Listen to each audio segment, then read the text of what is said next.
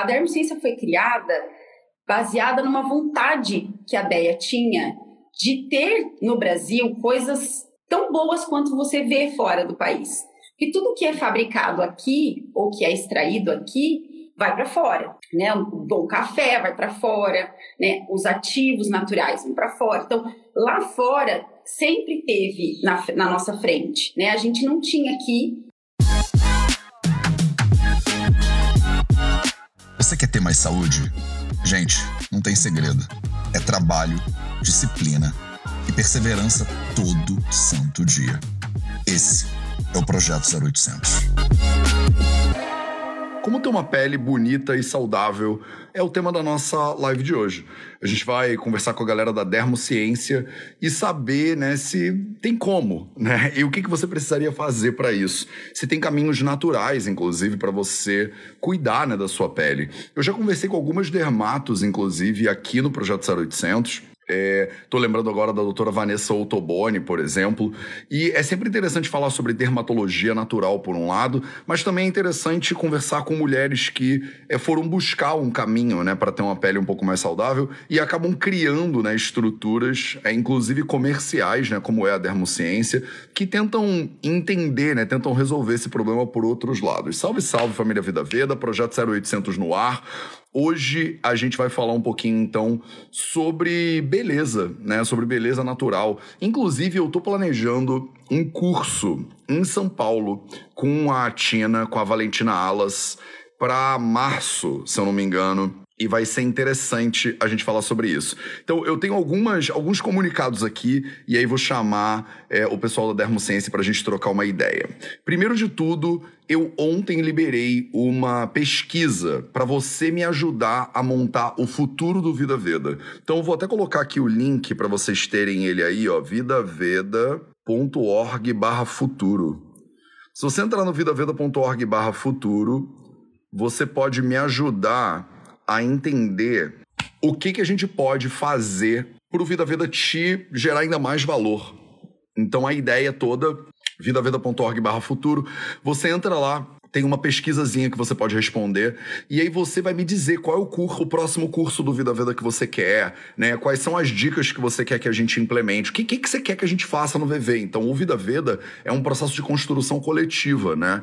Então, ele, a ideia do VV é vocês que são parte do formigueiro, né? Vocês são formiguinhas de fogo, vocês me ajudarem a co-construir essa, essa ideia, esse sonho, né? Se fosse só para eu fazer tudo sozinho, a gente não tava aqui, né? Todo mundo junto. Então, então, é, a ideia da gente ter uma equipe, por exemplo, que também apoia né, a construção e o desenvolvimento do Vida Veda, e a ideia de você, que é parte né, do Vida Veda, da família Vida Veda, como eu chamo, você poder dar os seus pitacos, né? Você poder apontar os dedos, você poder fazer críticas, inclusive, e você chega lá e me diz, né? Olha, Matheus, eu acho que o próximo passo que o Vida Veda tinha que dar era para esse lado. Vocês tinham que fazer lives em inglês, Matheus. Você tinha que dar um curso sobre dermatologia natural. Você tinha que blá blá, entendeu? Então, entra lá em vidaveda.org barra futuro, o link tá na bio também. Preenche lá o, o formuláriozinho e me diz para onde você quer levar o Vida Veda. Então, imagina que você tá capitaneando esse barco junto comigo, né? Imagina que você tem voz sim aqui no VV e você pode me dizer para onde você quer ir e a gente vai fazer o melhor que a gente consegue para poder levar né, esse projeto na direção que a comunidade está querendo ir. Então, a ideia é que o Vida Veda é praticamente uma DAO, né? Eu tô querendo, eu tô apaixonado pelo conceito de DAO hoje em dia, né? Uma organização é, autônoma descentralizada, né? E eu tô pesquisando um bocado sobre essas DAOs e tal para tentar entender como é que de repente a gente podia caminhar mais nessa direção. O primeiro passo que a gente consegue dar nessa direção é você participar né, do, do, desse processo junto comigo. Então entra lá em vidaveda.org barra futuro e determina junto comigo para onde a gente está indo no VV. Qual é o futuro do Vida Veda? O link está na bio do perfil do Instagram. Eu botei nos stories, vou botar hoje de novo nos stories, vou perturbar você para você acordar, porque a gente está muito acostumado a fazer parte de sistemas que a gente não pode controlar. A gente está muito acostumado a fazer parte de é, políticas e tal que a gente nem acredita direito, né? Fala, cara, todo mundo que sobe lá no poder faz sempre as mesmas coisas e tal e tal. E aqui é o contrário, né? No VV eu quero que você me ajude a construir, né, para onde esse formigueiro está indo. Maravilha? vidaveda.org barra futuro. Entra lá depois e você me ajuda né, a dizer para onde você quer que o Vida Veda vá, tá bom? Então vamos chamar aqui a Adri da Dermociência. Aceita. E vamos falar um pouquinho sobre sobre isso tudo, né? Sobre como ter um pouquinho, como ser mais bela. Eu falo sempre, tudo bem? Você me ouve me ver direitinho, Adri? Eu tô ouvindo direitinho. Você tá me ouvindo bem? Tô, tô te ouvindo, tô te vendo perfeito. Parece que você tá aqui na minha frente. É, é... bom dia, Matheus. Bom dia, seja bem-vindo ao Projeto 0800 e começa contando para as pessoas um pouquinho quem você é, como é que foi essa jornada e como é que vocês vieram parar no VV, porque tem uma coisa da Tina aí no meio, tem tá, tá uma é tipo um, tá um ninho de marfagafos esse negócio. Isso. Então, eu sou a Andriele, né? Todo mundo me conhece por Drica. Eu até já vi algumas algumas clientes nossas aqui, amigas falando de mim, né, é a Drica, é a Drica da Derby Ciência. eu já nem me reconheço mais como Andriele. É, bom, a gente aqui, eu comecei, na verdade, fazendo um trabalho, quando a gente começou aqui na Derby Ciência, foi uma coisa assim, é, que apareceu no meu caminho, não foi uma coisa que eu sempre pensei em fazer, sempre, ah, eu planejei isso. Não, foi uma coisa que caiu aqui. Eu sempre tive na minha, toda a minha história assim de vida, porque eu fiz curso de administração, que na verdade não tem absolutamente nada a ver com o que eu faço hoje, mas fez parte, né? Fez, fez, foi muito importante. É, eu, eu sempre gostei muito de, de coisas naturais. A minha, a minha história é muito próxima disso, da minha família, né? São a, a, dos dois lados a gente tem família de agricultores, pequenos agricultores, que sempre cultivaram o que comiam, que sempre trataram tudo, né, à base de plantas, à base de coisas naturais. Então isso sempre teve muito forte em mim. E aí durante toda a minha vida as, as coisas foram tomando outros rumos e eu caí, né? Porque eu acho engraçado isso, porque a gente tenta fugir, mas não, não tem jeito, está muito enraizado, é muito forte. E, e aí quando depois que eu já tinha me formado, eu já tinha tido filhos, né? Eu conhecia a Dermociência aqui em São Carlos, porque São Carlos, onde, onde a gente está hoje, é uma cidade universitária, tem duas universidades muito fortes aqui, a USP e a UFSCar. Então tem muito projeto aqui, muita. Agora tem bastante essas empresas de startup, bastante empresa de startup, tecnologia, né? Enfim, tem muita coisa aqui que envolve e muitos profissionais que, que, que saem dessas universidades acabam ficando por aqui. Então eu conheci a Dermociência porque a Dermociência foi uma empresa que foi criada nesse, com esse intuito. Né? A Dé, que é a nossa química maravilhosa, que foi a pessoa que nos apresentou você. É a tal da bruxinha. Ela, é a nossa bruxinha, é. A Dé é a nossa bruxinha. A gente, eu nem chamo, eu nem falo mais que ela é a química da empresa, ela é a bruxinha da empresa. Porque ela faz umas poções mágicas assim que fora do comum. É, e aí, quando eu conhecia a Dermociência, a trabalhava na Dermociência. Na época era uma empresa que não tinha esse nome, né? A marca era uma marca que era produzida por essa empresa, que foi desenvolvida por ela. E ela foi desenvolvida justamente percebendo um problema que existia no mercado, mas não assim analisando o mercado, sabe? A Dermociência foi criada baseada numa vontade que a Deia tinha de ter no Brasil coisas tão boas quanto você vê fora do país. Que tudo que é fabricado aqui ou que é extraído aqui vai para fora, né? O bom café vai para fora, né? Os ativos naturais vão para fora. Então, lá fora sempre teve na, na, nossa frente, né? A gente não tinha aqui, não ficava aqui aquilo que era bem desenvolvido. Só que, claro, depois que a gente começou a trabalhar, a gente entendeu por que, que isso acontece, né? Não é simplesmente só porque o mercado Basta né? você abrir uma empresa no Brasil que você consegue entender exatamente né, qual, qual, é a mazela do pequeno empreendedor, né, por exemplo, do empresário As dificuldades. Brasileiro. É, porque lá fora tem essa cultura do empreendedor, do empreendedorismo, e aí o pessoal fala, por que o brasileiro não faz isso? É porque a gente é preguiçoso. Aí você abre uma empresa no Brasil e você vê exatamente porque você tem que ser corredor de longa distância e é. Indiana Jones ao mesmo tempo para você poder ter uma, ser um empresário no Brasil. Exatamente. Mas, tem, aí, tem como é que foi essa fatores. É, e assim, não é só o, o, empreendedor, é o agricultor também. Aquele agricultor que planta, que colhe, né? Que é o caso da minha avó, por exemplo, né? Que eu, eu lembro dela falando das dificuldades que, que, ela, que ela tinha é, no desenvolvimento de novas tecnologias. Ela tinha uma visão muito na frente do tempo dela, muito na frente. Só que não, dava, sabe? E depois que a gente começou a trabalhar, a gente entendeu, porque o que, que acontece hoje no Brasil? Naquela época, quando foi desenvolvida, o que, que, a DEA, que, que, a pensou quando ela desenvolvia o produto? Desenvolver algo natural. Então, imagina, 10 anos atrás, você desenvolver algo natural no Brasil. Não tinha matéria-prima, Matheus, de boa qualidade. Porque para você desenvolver um produto natural bom, ele precisa vir de uma matéria-prima boa.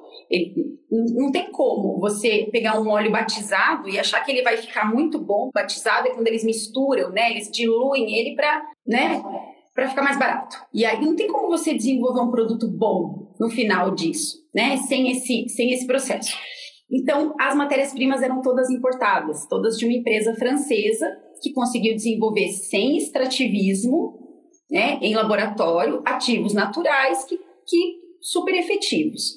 Só que também depender do importado não é uma tarefa fácil, porque aí você depende sempre de importação, o produto acaba ficando mais caro, então não era à toa que esse produto não era vendido no Brasil. Enfim, então quando eu conheci a DEA, que foi quando eu peguei a marca para trazer para meu, pro meu, para minha distribuição, eu não tinha ainda a marca no meu CNPJ, eu ainda só distribuía o produto eu fiquei sabendo que eles não estavam muito bem assim financeiramente e precisavam vender a marca. E eu já estava apaixonada, mas bizarra, porque eu, eu, eu, eu sempre tive essa coisa assim do existe uma diferença muito grande no que você consome pelo processo produtivo que aquela pessoa usou, pelo processo de sustentabilidade que aquela pessoa faz, né? Toda a história, to, todo esse processo é muito, sempre foi muito importante para mim o não uso de parabenos, o não uso de substâncias tóxicas demora muito mais tempo para desenvolver, é muito mais custoso, mas eu sempre dei valor para isso, então eu já estava apaixonada.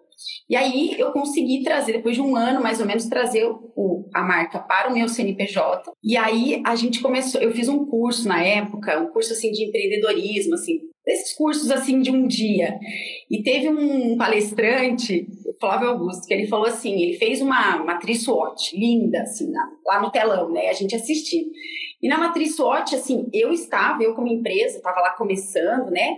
É, eu vi, a nossa empresa era perfeita. Chegou no final, assim, ele falou, bom, eu não investiria numa empresa que depende de importação ou do governo, ou qualquer coisa do governo. Eu falei, me deu aquele estalo de cara, por que que eu, eu só dependo de importado? Eu, eu não, né, não é sustentável. Porque, por exemplo, nessa fase agora que a gente teve esse aumento de euro, de dólar e tal, já começou a ficar complicado, né? Porque tudo vem de fora. Mas a gente não tinha matéria-prima de boa qualidade aqui. Era muito difícil de achar.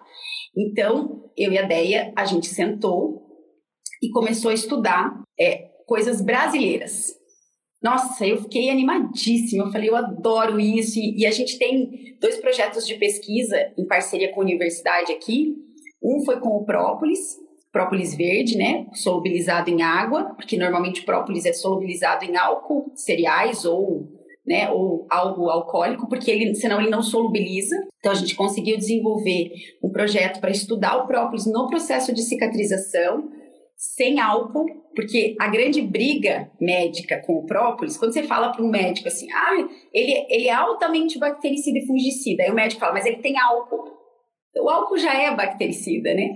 Então, ele não acredita que o, que o própolis consiga fazer isso. E a gente conseguiu solubilizar em água, fazer todos os testes, testar em pessoas, né, para ver o quanto de cicatriz. Maravilhoso, né? Fora do comum. Enfim, então começou no própolis. Aí logo em seguida, quando a gente começou a trabalhar com os olhos, aí vieram outras imensuráveis dificuldades.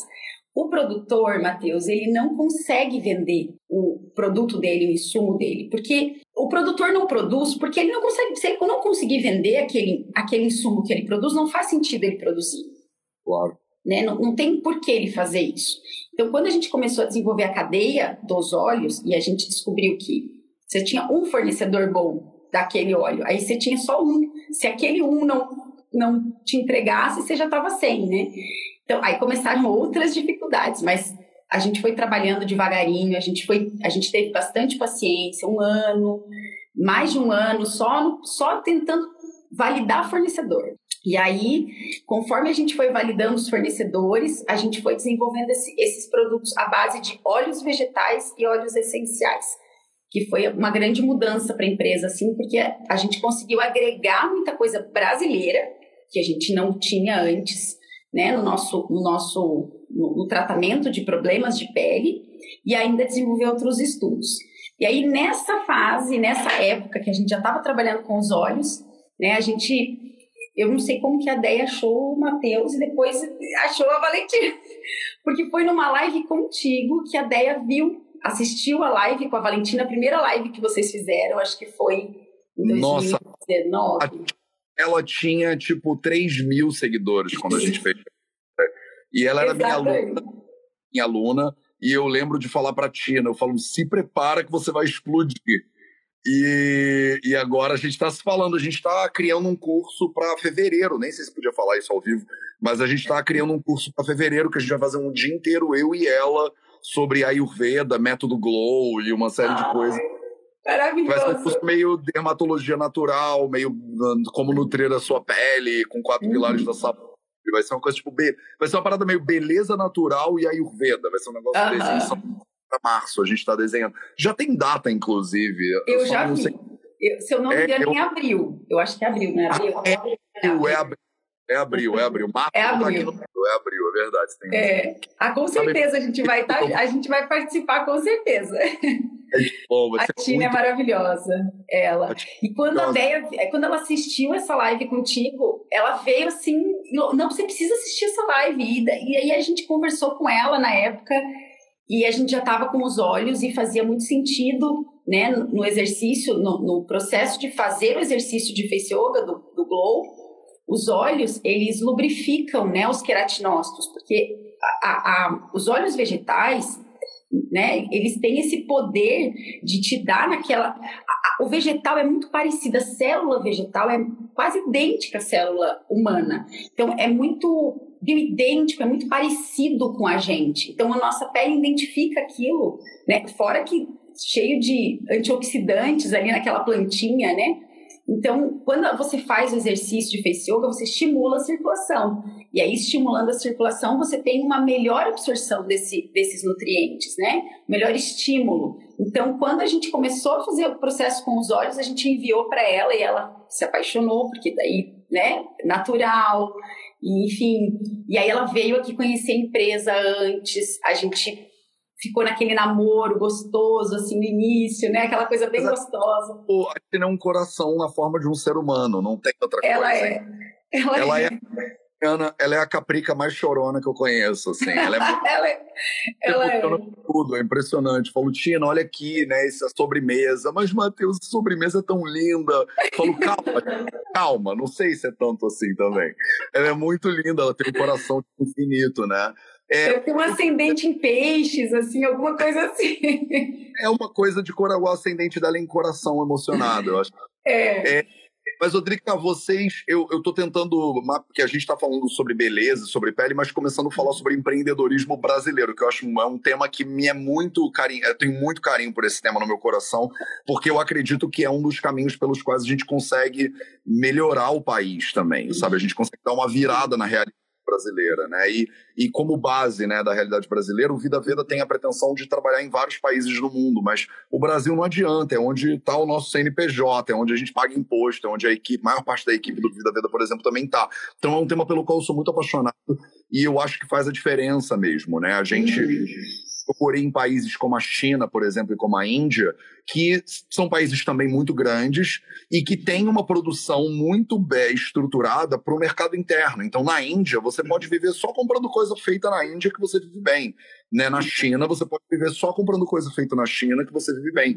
E no Brasil, a gente tem um pouco essa cultura, principalmente a nossa geração, de que o bom vem de fora. Né?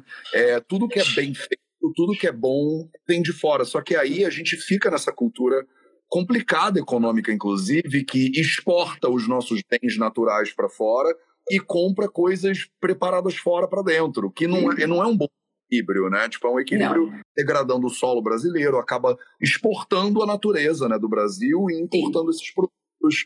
É, então, assim, quando você falou de uma empresa brasileira que tenta é, se valer dos recursos aqui do Brasil para o mercado interno e tal e tal, isso já é uma coisa que eu valorizo muito, por mais que é, o VV não tenha, por exemplo, a gente não é parceiro da Dermociência, a gente não faz propaganda de nenhuma empresa no Vida Veda, mas eu acho interessante, é um assunto que eu acho lindo da gente explorar e da gente é, valorizar pra caramba, porque é uma questão de segurança, de segurança alimentar, de segurança econômica, que eu acho importante.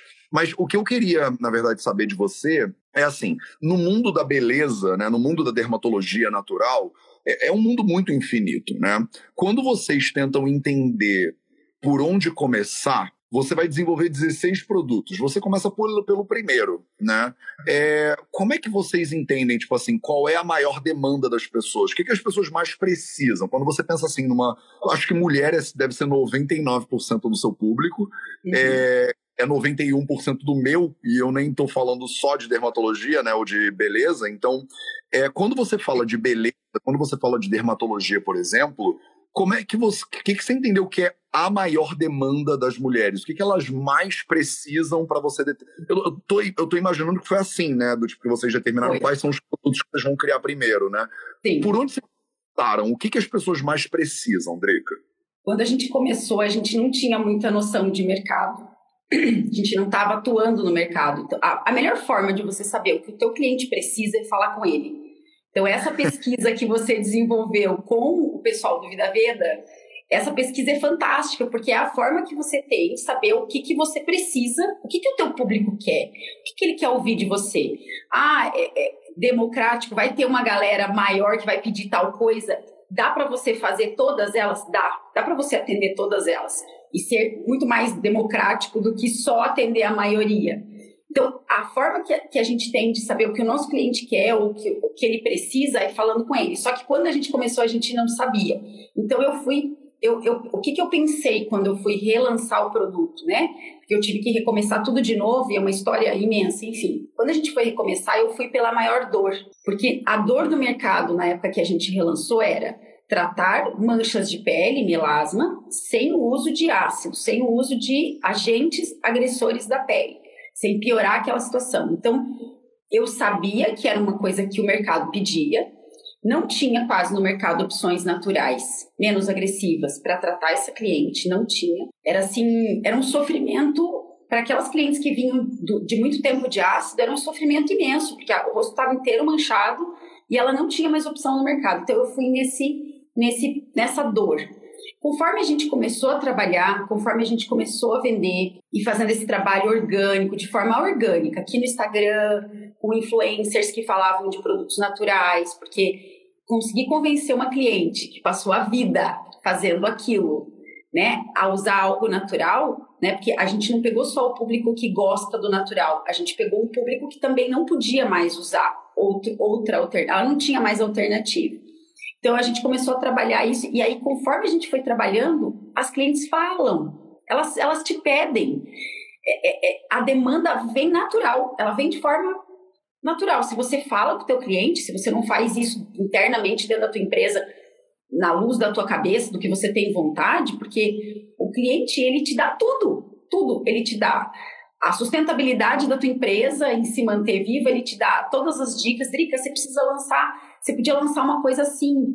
Ou, olha, eu tô com este problema. Porque à medida que a gente foi tratando o melasma, a gente identificou que a barreira de proteção dela estava muito degradada. E não só degradada pelo uso excessivo de ácidos, degradada pela alimentação, degradada pela inflamação, degradada pela ação das, das coisas externas, né? Porque a minha avó não tinha celular, luz, né? Era tudo o natural. Então, quando nós, seres humanos, fomos inseridos e aos pouquinhos fomos inseridos nisso, a gente começou a ter outras alterações. Então, a barreira de proteção, aí a gente investiu em produtos naturais para proteção dessa barreira, que aí vieram os óleos, né, outros produtos para aumentar essa barreira, para favorecer. E, e, e é uma coisa que eu sempre falo aqui também: não existe separação entre pele e corpo e os órgãos internos, é tudo conectado. Se ela não se preocupar, se ela não cuidar, se ela não olhar para a saúde dela, o que ela come, o como ela vive, a pele dela vai refletir.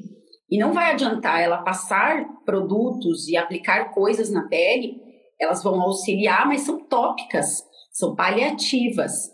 Né? A gente fala, por isso que até a gente indica bastante o teu perfil, porque é um perfil de saúde, é um perfil que se preocupa com a parte interna. Bom, eu estou aqui trabalhando a minha pele, melhorando ela, fazendo esse trabalho aqui de forma natural e tranquila, né? Dando munição para essa pele, para que ela consiga fazer o processo que ela faz perfeitamente, que como você diz, se a gente parar de atrapalhar, né, o nosso corpo consegue fazer o serviço. Porque a gente, a gente atrapalha, enfim. Então, a gente conseguiu fazer isso e, e as nossas clientes sabem disso, elas acompanham é, perfis de saúde. Então, a gente vai mudando aquela chavinha assim devagarinho, sabe? E, e trabalhando e trabalhando sempre falando com o cliente, sempre a gente tudo que a gente lança é baseado, não é, eu nunca faço uma pesquisa de mercado. Eu nunca fiz, Matheus.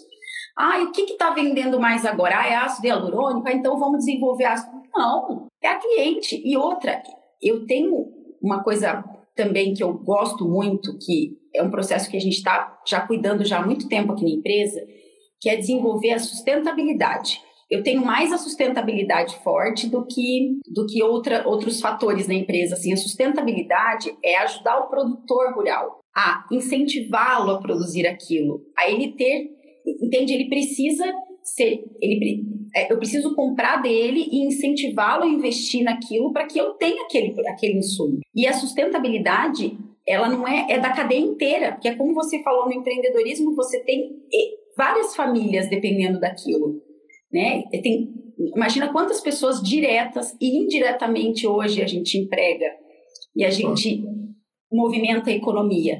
Então, a sustentabilidade é uma coisa assim que a gente tem que o aproveitamento de, to, de tudo que sobra, né? Todas as sobras você aproveita para fazer outros produtos, desenvolver outras pesquisas, enfim.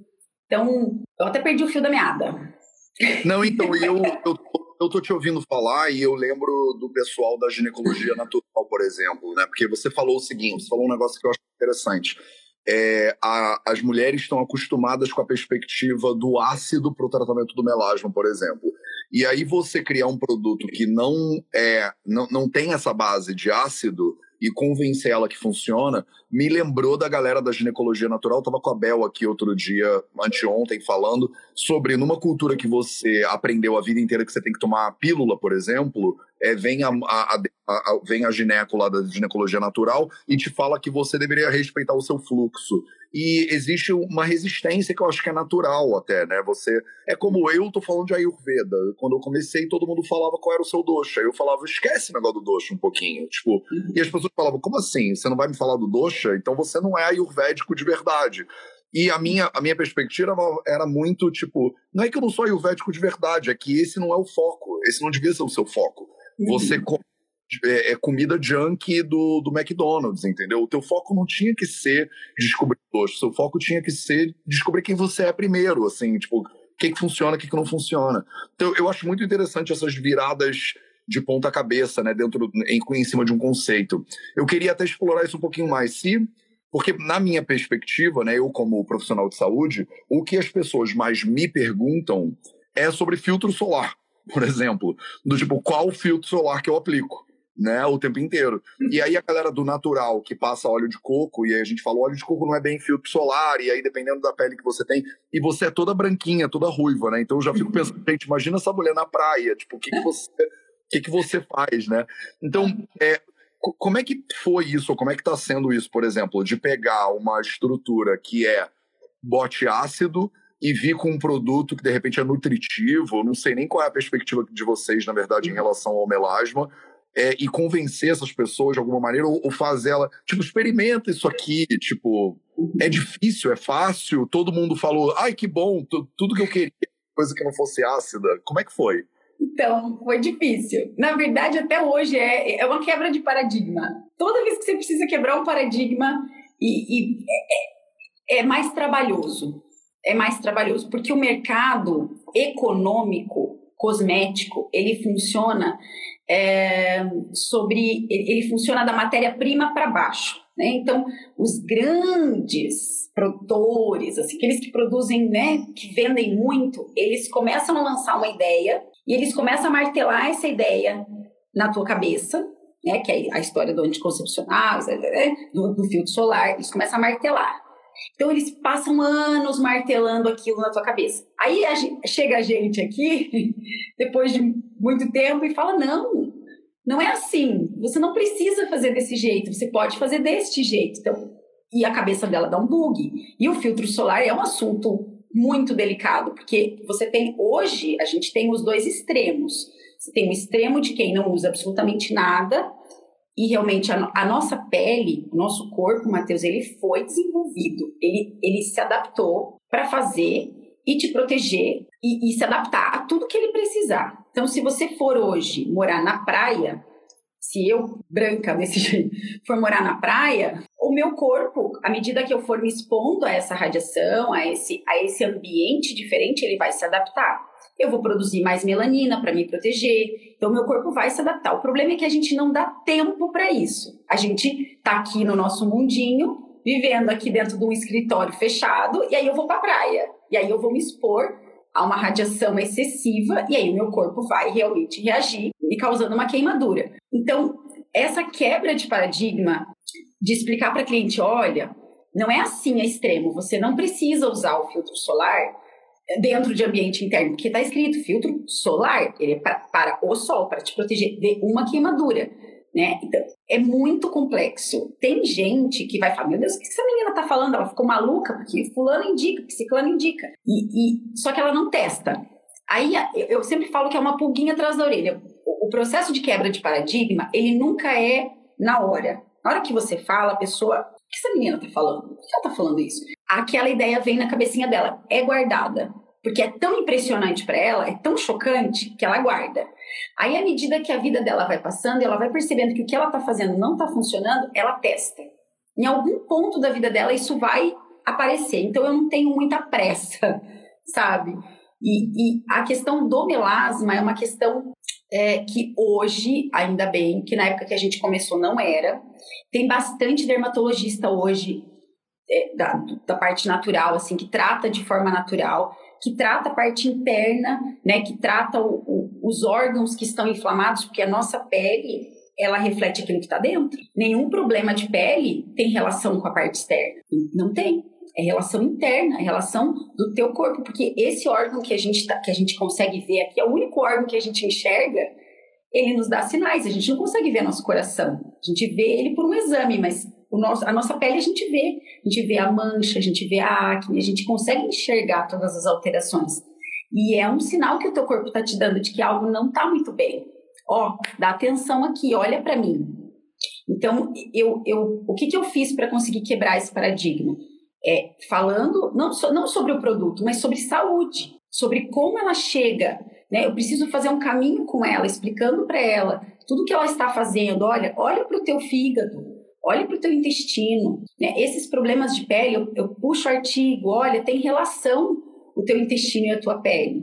E a vitamina D, um, um, dos, um dos principais fatores. Você vê, olha que, olha que loucura. A pessoa que tem melasma, ela jamais põe o pé no sol. Ela não põe o pé, ela não, não é o rosto, é o pé. Porque ela já sabe que quando ela põe o pé no calor, o calor vasodilata e irriga a mancha.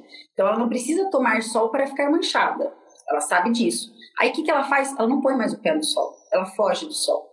A vitamina D dela é baixíssima. Então, até isso, que daí conforme eu fui trabalhando com melasma, eu comecei a identificar que todas as clientes que tinham melasma resistente, aquela mancha que nunca mais sumia, a vitamina D dela estava baixíssima.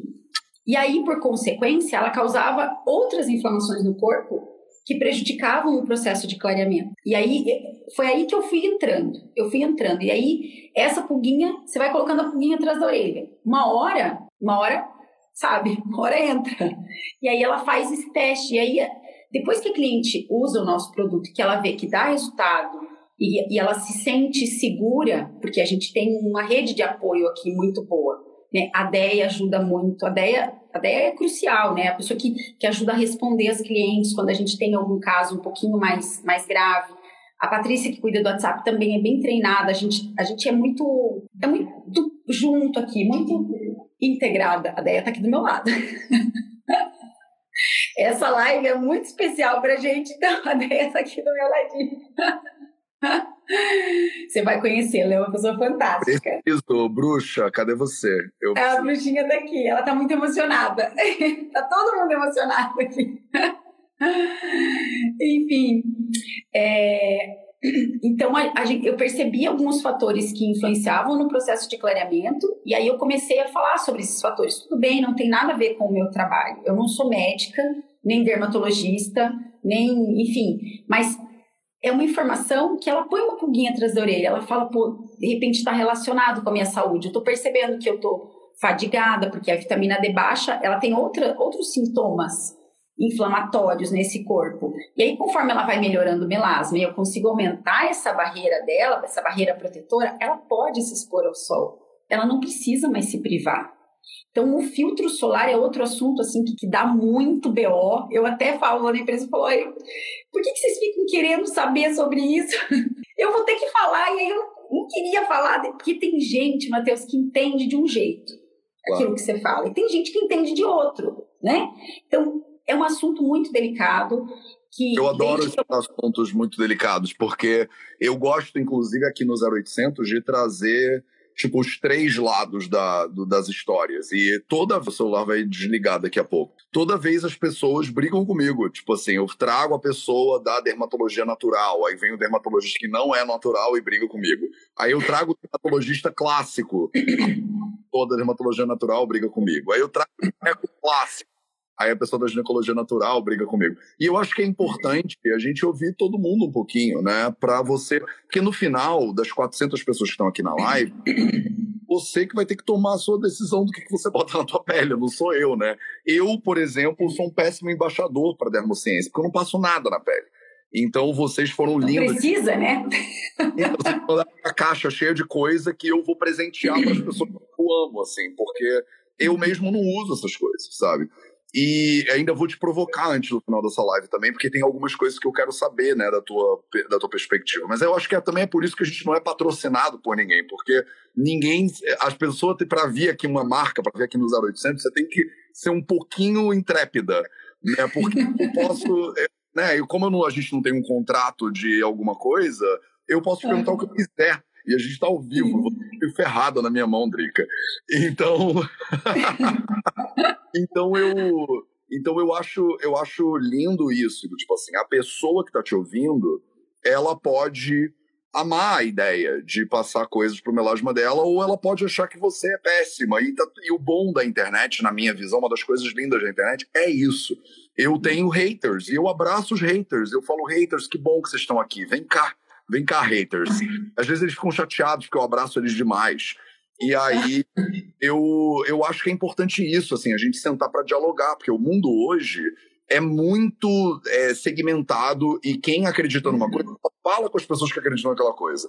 E aí a gente vai se dividindo e se excluindo, e eu não acho que isso é solução para nada. A gente nunca vai chegar a lugar nenhum com esse nível de exclusão que a gente vive. Então, obrigado por você vir aqui, inclusive, Drica, e para a gente trocar essa ideia. E eu estou entendendo, pelo menos a pergunta né, de hoje é, é como você ter uma pele mais bonita e saudável. E eu acho que é, o que eu estou entendendo do que você está falando é muito alinhado com a visão que a gente também defende no Vida Veda, que é a resposta ela é complexa, é, um, é multifatorial, quer dizer, não é só pega esse creme aqui e passa na sua pele ele tem um elemento muito grande, por exemplo, você falou de alimentação, de estilo de vida, né, de se você se expõe ao sol ou não, onde é que você mora também, né, vocês estão aí em São Carlos, eu agora estou aqui no Rio de Janeiro, e aí aqui no Rio de Janeiro, agora, se eu sair ali na praia, 8h44 da manhã, o sol tá queimando, queimando, queimando. E aí, dependendo de onde você mora, vão ter pessoas aqui que estão assistindo do Porto, por exemplo, em Portugal. E tá um frio desgracento. Então, dependendo de onde a pessoa mora, a exposição ao sol, quando a gente fala exposição ao sol, é diferente. Você falou do filtro solar, né? Eu falei com a Vanessa Ottoboni, por exemplo, que é uma dermato lá de Floripa, ótima de dermatologia é integrativa também. E eu, eu, vivo o que você fala, né? Tem muitos dermatos, até integrativos, que eu converso, e que falam: passe filtro solar 24 horas, acordou, besunta. E tem gente que fala: esquece isso, não precisa, não tem necessidade nenhuma e tal e tal. E às vezes isso dá um nozinho na cabeça das pessoas, uhum. que é um nozinho bom. Porque de repente a pessoa vai levantar e ela vai pesquisar o que, que ela acha que ela deveria fazer com a saúde dela. Porque uhum. você não deveria delegar a tua saúde pro Matheus, nem pra Drica, nem pra Vanessa. Você deveria assumir o controle dela E eu acho assim, dentro desse universo todo de possibilidades, quando a gente fala de produtos, se você mora no Brasil, eu prefiro que seja um produto brasileiro, por exemplo. E não é por uhum. nacional, é por ser local, né? O impacto uhum. local do movimento da indústria local. Quando você está em Portugal, eu prefiro que você consuma produtos portugueses, por exemplo, e não brasileiros. Uhum. Então, é, e isso acho que já é um passo na nossa conversa. A gente já começou falando de empreendedorismo brasileiro, desenvolvimento, uhum. matéria-prima, qualidade, tudo isso. E aí agora a gente tá falando um pouco de dermatologia, que eu acho que é um assunto interessante. Você não é dermato e eu também não sou. Então a gente está falando meio que de pura experiência própria, do que, que a gente conhece, dos nossos públicos. Então é um lugar de fala também que é, é tem um recorte, né, digamos assim. Uhum. E aí eu acho que a gente já falo, falou um pouquinho sobre isso, né, sobre esse aspecto natural, sobre esse aspecto integrativo, sobre a questão é, de saúde que é multifatorial. O que eu queria provocar você um pouquinho nessa reta final agora, antes da gente conhecer né, a bruxinha, inclusive, porque acho que a gente não pode sair daqui hoje sem. Vai vir sem... aqui. É, fala pra Deia se preparar aí. Deia, se prepara aí. Se prepara aí. Uma coisa que eu queria te ouvir um pouquinho, Drica, é uma dor que eu tenho, né? Eu não sou, provavelmente não sou o seu público maior, né, em termos de demografia, mas é uma dor que eu, Matheus, tenho. Eu, por exemplo, sou minimalista, né? Então, eu uso um barra para shampoo, sabonete, tudo que eu preciso vida e eu aplico óleo de coco, sei lá, no meu cabelo. Estou dando um exemplo aqui para você. Eu também, além disso, eu sou vegano. Então, quando chega o, o, negócio na minha casa, por exemplo, e ele é plant-based e tal, eu valorizo isso pra caramba. Mas eu não sou só chato, eu sou muito chato. Então, também tenho preocupação com que um movimento que a gente chama de zero waste, né, de produção do mínimo de resíduos e de lixo possível. E aí eu tenho uma birra muito grande com a questão das embalagens. E aí eu queria muito te ouvir falar desse lugar, é, de se você vê, se existe uma possibilidade da gente criar produtos cujo impacto não vai parar, no, sei lá, não vai engasgar a tartaruga no Oceano Pacífico, entendeu? Uhum. Porque eu acho que você, como empresária, né, vocês como tendo uma marca, você acaba tendo uma responsabilidade sobre o ciclo inteiro da vida desse produto, né? E no uhum. mundo que hoje é muito difícil. Por exemplo, aqui no Rio de Janeiro, no prédio onde eu tô, se eu uhum. separar o lixo, eles juntam de novo. Então eu fico maluco com esse negócio a gente divide o lixo todo bonitinho e os caras tacam tudo dentro da mesma, do, do, do mesmo saco. E eu fico uhum. maluco. Paulo, para, não faz isso, meu amor, porque você tá jogando comida que você podia compostar do lado de uma comida que você que é um negócio de metal que você podia reciclar. Uhum. É, eu queria muito te ouvir falar primeiro sobre isso, se existe essa preocupação, porque quando vocês fazem uma linha, por exemplo, com 16 produtos, a embalagem é difícil fazer um troço de vidro, né? É difícil você fazer um troço que é compostável, né? Ainda a gente ainda tem barreiras muito grandes, né, dentro da indústria mesmo do que, que você pode usar. Você uhum. de repente queria comprar no mercado a fruta desembalada, mas aí vem o governo e manda o sujeito embalar a fruta. E aí eu chego no mercado e a fruta está embalada em plástico e o produtor ele nem queria embalar em plástico, mas Não. ele tem que por causa da pandemia, por exemplo. Uhum. Aí eu ligo pro cara e mando ele entregar na minha casa, porque eu não quero plástico, entendeu? Na minha uhum. comida. É, e aí eu, eu vi essa oportunidade interessante de te perguntar, do tipo, uhum. como vocês sentem isso? Porque você tem que seguir uma série de regras, às vezes nem tudo que você quer pode, né? E você precisa reformar todo um sistema para a gente poder caminhar numa direção um pouco melhor. Fala um pouco sobre isso e se isso como eu que não sou o seu cliente, provavelmente, é, que tenho essa preocupação e que seria uma pessoa crítica em relação, por exemplo, a uma embalagem de plástico que eu não vou poder reciclar depois. O que, que eu faço, Drica, em relação a isso tudo? Ai, que pergunta maravilhosa, Matheus. É uma coisa que nós estamos aqui há pelo menos um ano e meio num estudo. Eu tinha exatamente a mesma visão que você o plástico faz mal para a natureza, ele contamina, ele nananã, a gente não pode usar plástico, a gente tem que buscar vidro. Vamos desenvolver todo o processo produtivo para a vida. Primeiro que embalagem no Brasil, cosmética, já é difícil. Daí, o que, que eu fiz? Eu pensei, bom, eu vou procurar alguma startup que esteja desenvolvendo né, embalagens recicladas, então embalagens de processos produtivos de reciclagem, para a gente utilizar na nossa como, como, como embalagem dos nossos produtos. Aí, estudando isso, eu descobri que quando você coleta um material, é, dissolve ele de novo, você pica ele e faz outra coisa, ele vira outro produto com micro microfuros, com ele é um outro produto com porosidade. Daí me ajudou. E aí essa porosidade interage com o produto. Então não é tão simples. Aí eu parei isso. Aí eu fui entender como funciona a reciclagem, porque o Brasil, infelizmente ainda, ele está uns 30 anos atrasado comparado com a Europa, por exemplo, na questão lixo. A gente está atrasado. Esse atraso, quando a gente olha para lá, quando você olha para o que, que eles fazem lá, você olha para cá, você fala, meu, como assim? Que não separa o lixo, eles juntam tudo, vai tudo para o lixão do mesmo jeito, porque a gente não tem uma política de reciclagem. Eu não sei, Matheus, se você conhece Santa Catarina, Rio Grande do Sul, Paraná, eu, como eu já morei lá, eles têm um grau de reciclagem, assim, de separação do lixo fantástico. Curitiba é referência nisso, assim. As pessoas separam por tipos de lixo. Quando esse lixo vai para reciclagem, eles têm empresas de reciclagem que só coletam aquela parte plástica e, e refaz aquilo e aquilo virar outra coisa.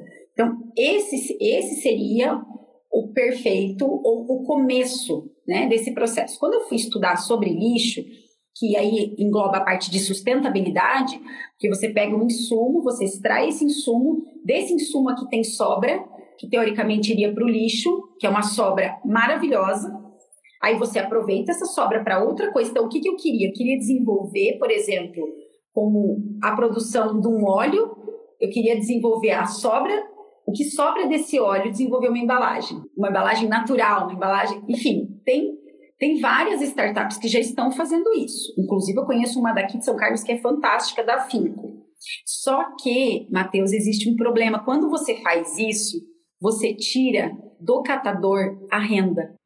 E eu descobri, estudando sobre isso, que o plástico, olha que bizarro que eu vou te falar, o plástico, ele tem um valor monetário para o catador maior do que qualquer outro tipo de, de, de, de lixo, de, de produto, de pacote. Então, por exemplo, o canudinho não tem valor, o, os, aqueles saquinhos de alumínio, sabe aqueles saquinhos de sachê? Sachêzinho de plástico não tem valor. O catador que tem a renda da família dele do lixo, ele vai naquilo que dá lucro para ele que é a latinha, que é o plástico do, do cosmético. Então, lá no lixão, quando chega lá no lixão, que, eles, que vai tudo junto, eles fazem a separação. Normalmente as prefeituras têm. Não são todas que têm. Mas aqui, aqui em São Carlos não tem. Aqui em São Carlos não tem separação. Se você colocar o lixo, você separa o lixo reciclado, quando o lixeiro passa, ele leva tudo.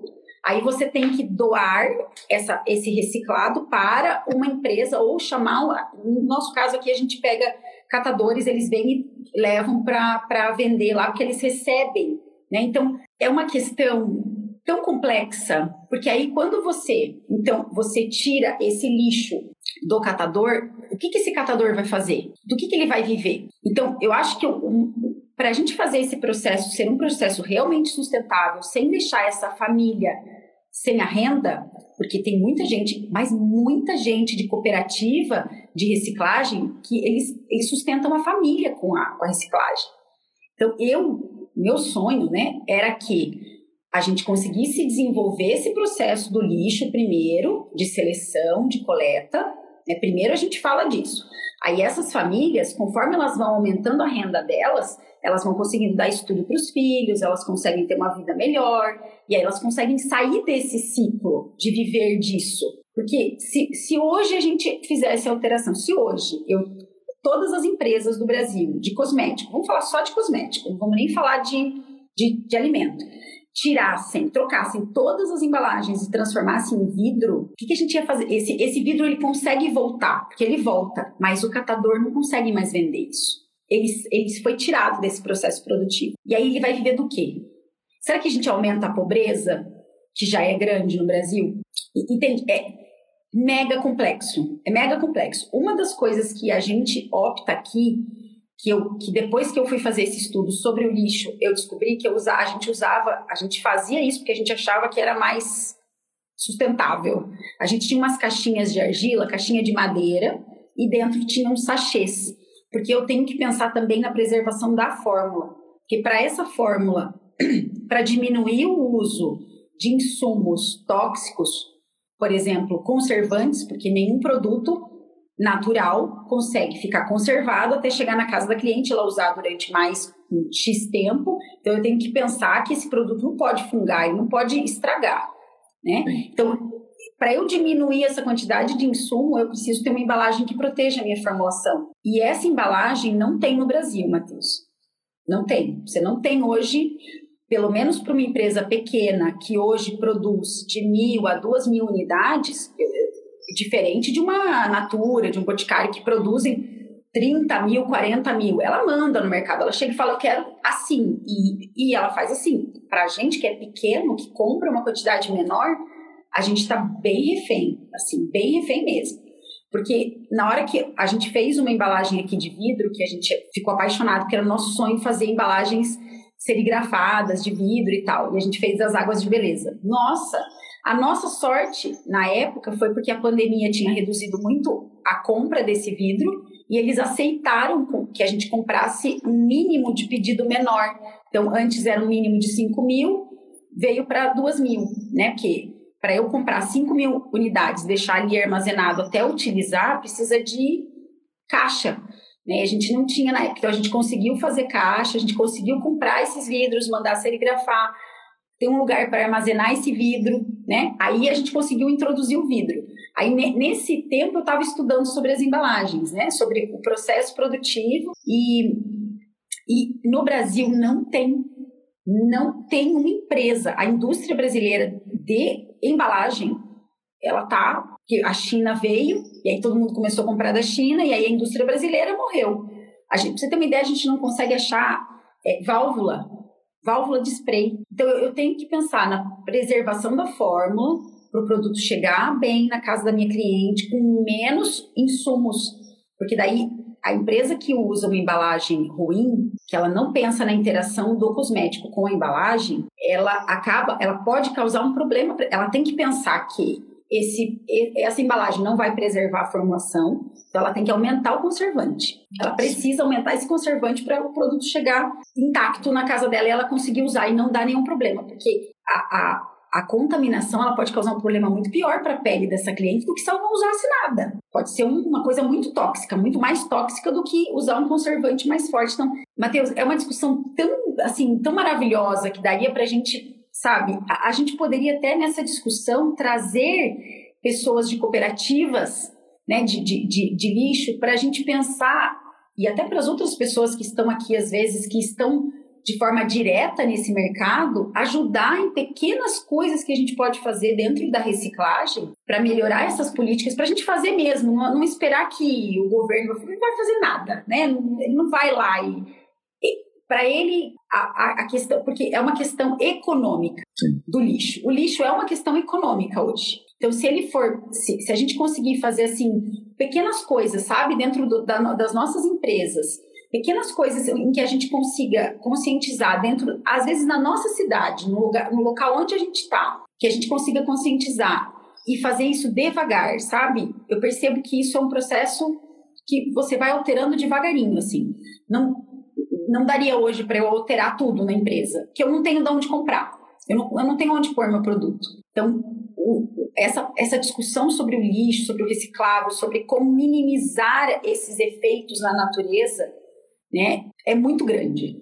E, e eu acho que ele precisa começar, ele precisa começar onde você está, aqui na empresa, onde eu estou hoje, como que a gente lida com isso. E aí eu já até comentei sobre isso com as nossas clientes, porque elas pedem muito refil. Elas pedem muito que a gente faça o refil. Só que aquele saquinho do refil não tem valor nenhum para o catador. E se ele não cata, vai lá para o lixão. E aí vai para a natureza.